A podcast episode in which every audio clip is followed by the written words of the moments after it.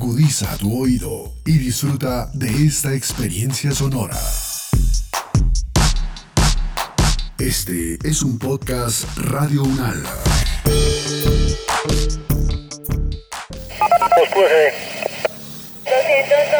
la calle 44 al 2125 del apartamento 101, calle 24 carrera 74 Modelia.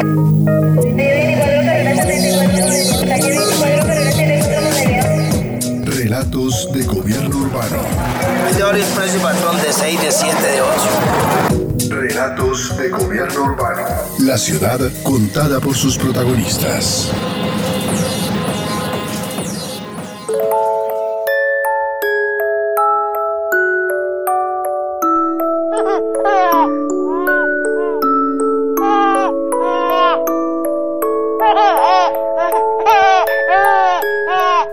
Acuerdo con UNICEF, la infancia colombiana ha sido afectada por el conflicto armado y el reclutamiento infantil. Los altos índices de desnutrición, maltrato, inequidad en el acceso a la educación, poca atención a su salud mental y trabajo infantil. Para superar estas problemáticas, el Estado ha implementado algunas políticas públicas que buscan garantizar y restablecer los derechos de los niños, las niñas y los adolescentes. Las tres principales políticas para la atención de la infancia son explicadas por Janet Alemán, abogada de Derecho y Ciencias Políticas, especialista en Derechos de Infancia con 21 años de experiencia en el Instituto Colombiano de Bienestar Familiar. En los últimos 10 años, los desarrollos más importantes en política pública para garantía de los derechos de primera infancia, infancia, adolescencia y fortalecimiento familiar son la expedición de tres políticas nacionales fundamentales. Una y la primera es la estrategia de cero a siempre que por ley 1804 se convierte en política de Estado para el desarrollo integral de la primera infancia, siendo la clave para la formulación de las siguientes dos políticas. Dado que en la conceptualización de la política de primera infancia ahondamos y profundizamos en realizaciones para los niños, eh, niñas eh, de primera infancia, ahondamos en el tema de entornos protectores y profundizamos en estructurantes de la política que luego se convierten en atenciones en una ruta integral de atenciones. Igualmente se formuló la política de Estado, la política nacional de infancia y adolescencia, que es una política que va a cubrir la franja de los niños de 6 años en adelante hasta los 18 y que también centra en el desarrollo integral, lo que pretende es formular en lógica de sujeto de derechos la posibilidad de lograr el desarrollo integral para los niños de infancia y adolescencia, dado que la política primera infancia cubría a los niños hasta los 6 años y se hicieron grandes desarrollos, grandes contribuciones, grandes eh, experiencias y significativos presupuestos para primera infancia, pero necesitábamos extenderlo a infancia y adolescencia, basado en los mismos principios conceptuales, pero en clave de lo diferencial que tiene este grupo etario de 6 a 10 a 18 años. Igualmente se formula la Política Nacional de Apoyo y Fortalecimiento de las Familias, logrando entender a la familia como sujeto colectivo de derechos y para contribuir en ese entorno protector clave en la realización de los derechos de los niños. Esas son las tres políticas fundamentales para garantizar derechos.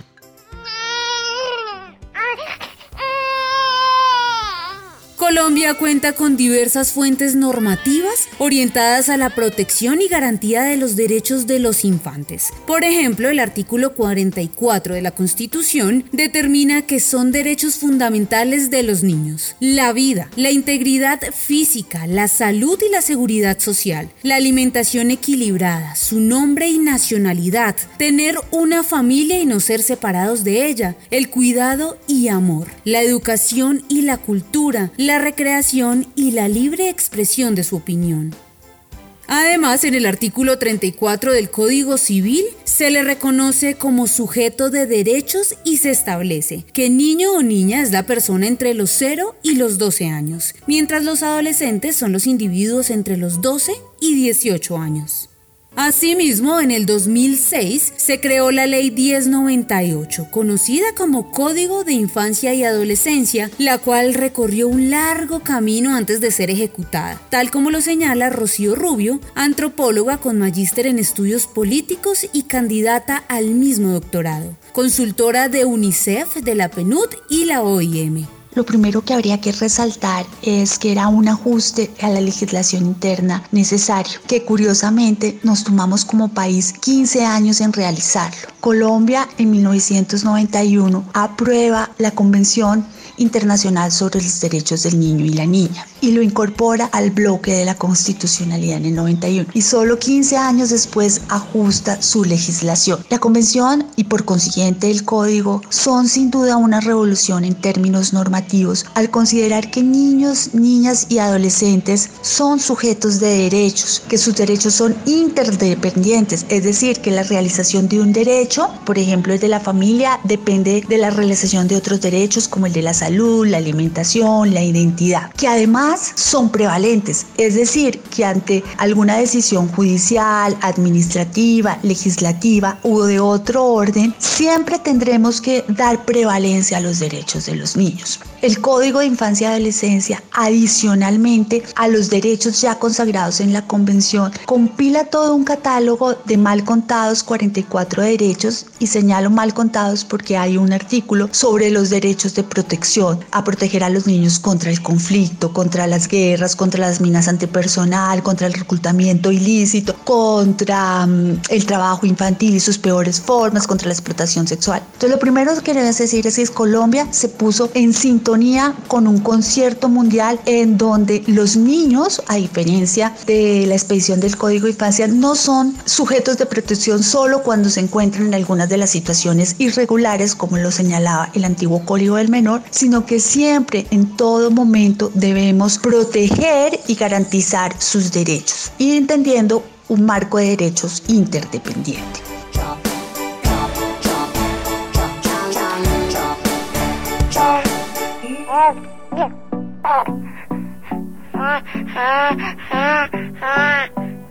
La consultora Rubio considera que 15 años después de la implementación del código, el balance es complejo por los obstáculos que ha tenido y los retos que debió afrontar a partir de los cambios institucionales y culturales que se plantearon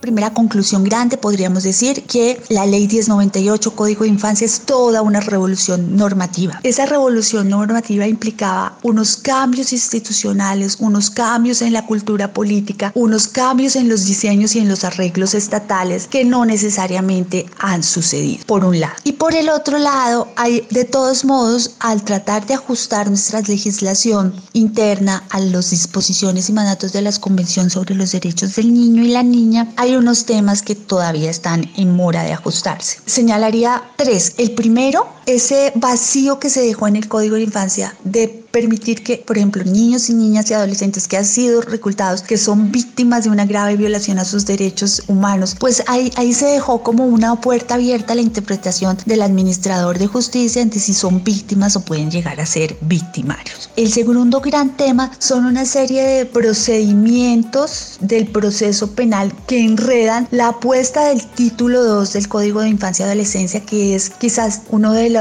diseños en bruto más valiosos que tenemos pero que ha fallado más en su operatividad y puesta en marcha, que es el sistema de responsabilidad penal para adolescentes. Antes del código, los niños eran inimputables con el código, entendiendo que son sujetos de derechos que en cierta edad tienen la posibilidad de discernir si su conducta genera un daño a su proyecto de vida y a otros se crea la responsabilidad penal, pero esta queda atrapada en el proceso judicial que remite al de adultos. Eso desdibuja el carácter del sistema de responsabilidad penal para adolescentes que tiene que ser diferenciado del de adultos especializados y que cuya finalidad busca ser precisamente la justicia restaurativa. Y el tercer punto, que todavía es un reto, es la apropiación del código de infancia y adolescencia territorialmente y en los espacios más alejados de nuestra otra Colombia.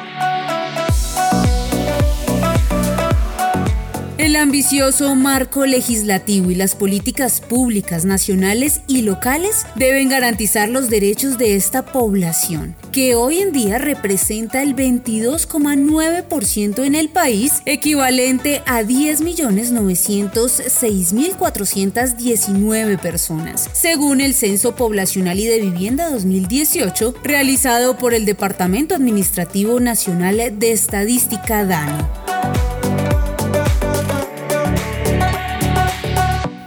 La generosidad del marco normativo contrasta, sin embargo, con cifras como las del maltrato infantil, que tuvieron un incremento significativo durante la pandemia. En el 2020 se registraron 13.266 casos de maltrato, en comparación a los 9.011 que se presentaron en el 2019, lo que equivale a un aumento del 47%. Además, en 2020 se reportaron 14.225 casos de violencia sexual, mientras que en el 2019 fueron 14.032 casos. Para el 2020 se identificó en nuestro país, en medio también de lo que ha sido la emergencia por, por el, la COVID, 4.676 casos de violencias, que son datos que tenemos a partir de las cifras que comparte Medicina Legal. O sea que son casos que llegaron y que fueron reportados para hacer un examen médico legal y que dan cuenta pues de una triste realidad, pero también de un subregistro de esa desafortunada realidad, teniendo en cuenta que eh, las medidas de confinamiento también favorecen la invisibilidad de estas situaciones y que muchas de las situaciones que viven las niñas y los niños se queden en ese espacio reservado de la, del hogar, que es donde principalmente se vulneran sus derechos. De estos casos que fueron reportados para el 2020, el 98.5 de casos de violencia física fueron cometidos por personas cercanas y son quienes más vulneran los derechos de los niños y de las niñas. Se identificaron 16.567 casos de presuntos delitos sexuales a nivel nacional y pues de este dato tenemos que un 85% afecta a las mujeres. Del total de los casos, el 85.2% son delitos cometidos contra niñas, niños y adolescentes. Es una situación muy grave, llama también la atención frente al riesgo y de cómo hay una correlación en torno a esas situaciones de violencia que se dan también pues de la mano con estas situaciones asociadas a diferentes tipos de delitos sexuales vemos cómo las condiciones que debieran asegurarse para la vida y la protección de, de, las niñas y los niños se está viendo gravemente afectados. Y aquí vemos con estas cifras los hechos más exacerbados que implicaron una intervención a nivel institucional.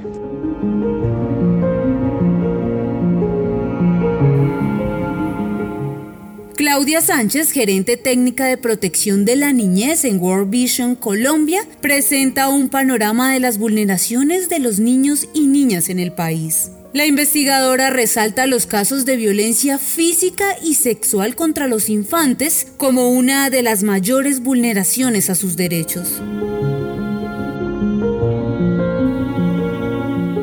En esa misma dirección, de acuerdo con el informe Violencia contra Niñas, Niños y Adolescentes en tiempos de COVID-19, presentado en 2021 por UNICEF, en América Latina se agravaron los riesgos y disminuyeron los factores de protección ante la violencia física, psicológica y sexual a la que se exponen en su hogar los adolescentes y niños, y especialmente las niñas en la región durante la pandemia.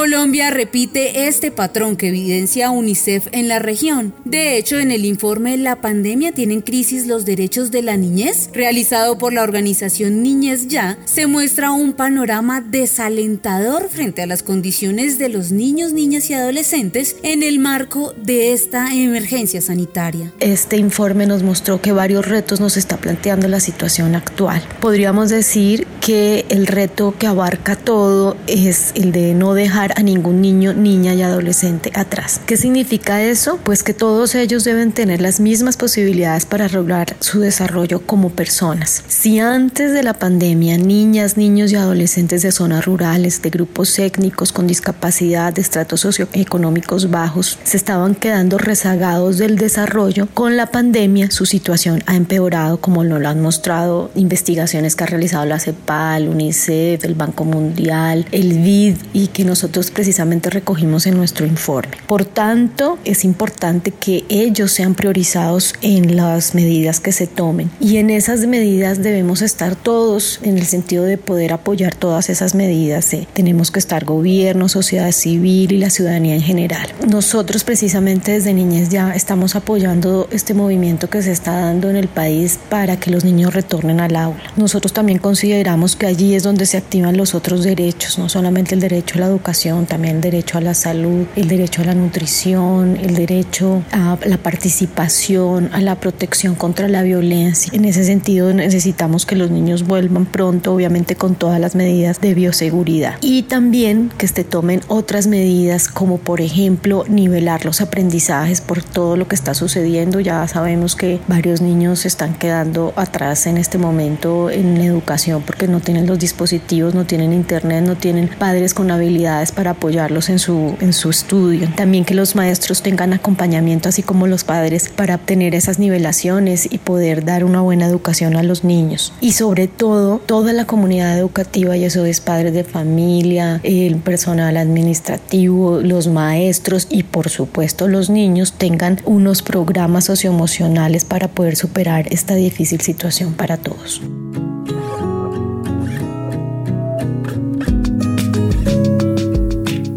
Constanza Jerez, coordinadora de Niñez Ya, muestra una serie de retos que enfrenta la infancia colombiana tras la pandemia. Sin embargo, hay problemáticas que estaban presentes antes de esta emergencia sanitaria.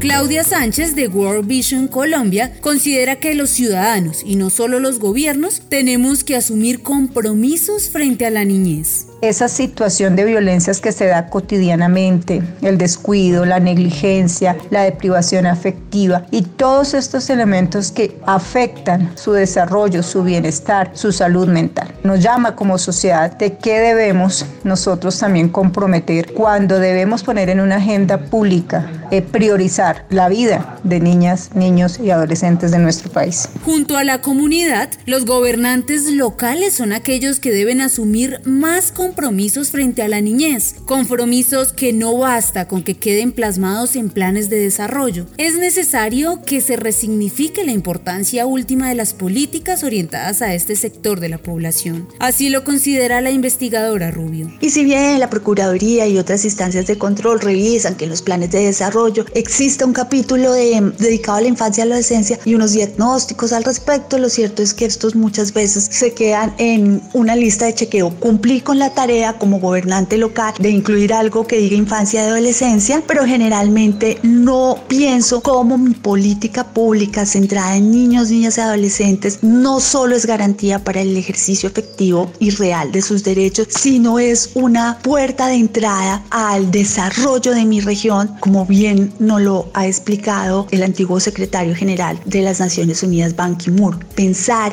agendas políticas en clave de niños, niñas y adolescentes es una puerta que no solo construye condiciones de paz y las mantiene, sino garantiza la prosperidad de las regiones, de los territorios y de las poblaciones. La responsabilidad del nivel nacional es también esencial en esta materia. Reforzar las políticas e incluir las recomendaciones del Comité Internacional de los Derechos del Niño es un camino necesario.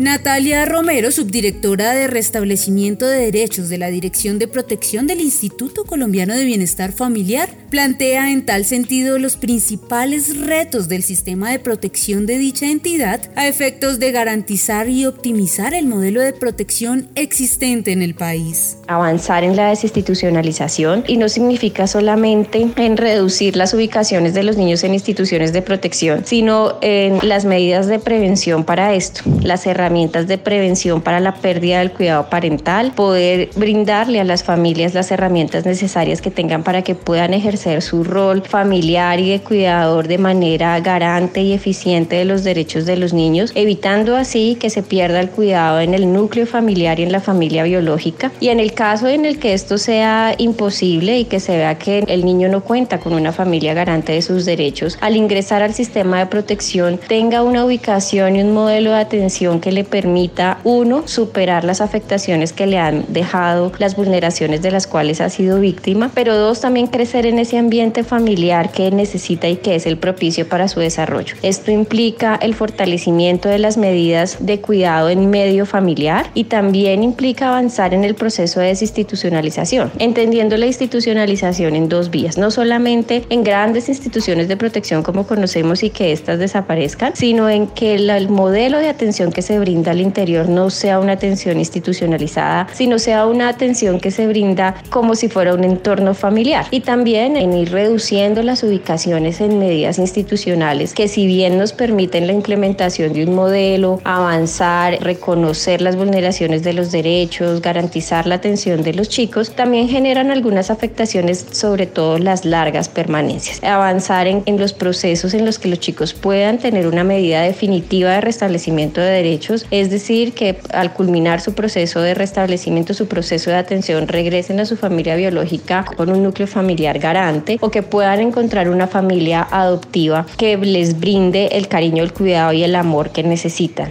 y que no permanezcan por tantos años en el sistema de protección. Esto implica también en gestionar, en que puedan tener asignaciones en sus familias adoptivas en edades tempranas o en el momento preciso en el marco de su proceso de restablecimiento de derechos.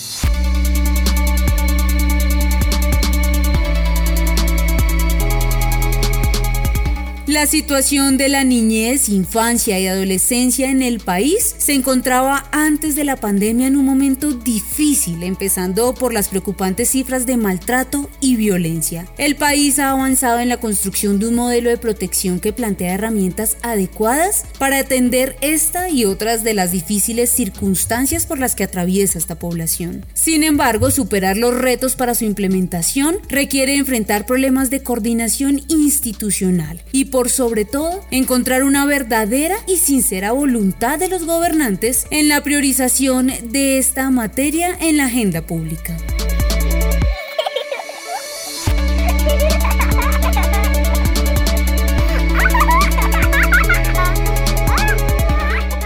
Este podcast contó con la dirección de Diego Peña, profesor de la Universidad Nacional de Colombia, la producción periodística de Claudia Sánchez y Milton Medina, la locución de Paola Medellín y la producción sonora de Edgar Huasca.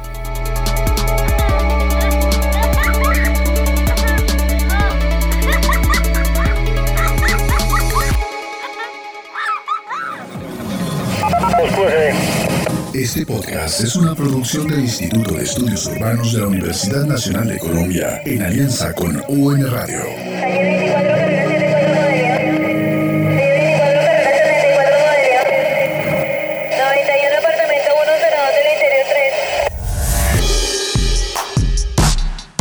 Las opiniones aquí expresadas son de entera responsabilidad de sus autores y solo comprometen a los realizadores de este podcast. No representan necesariamente el pensamiento de Radio Unal ni la posición oficial de la universidad.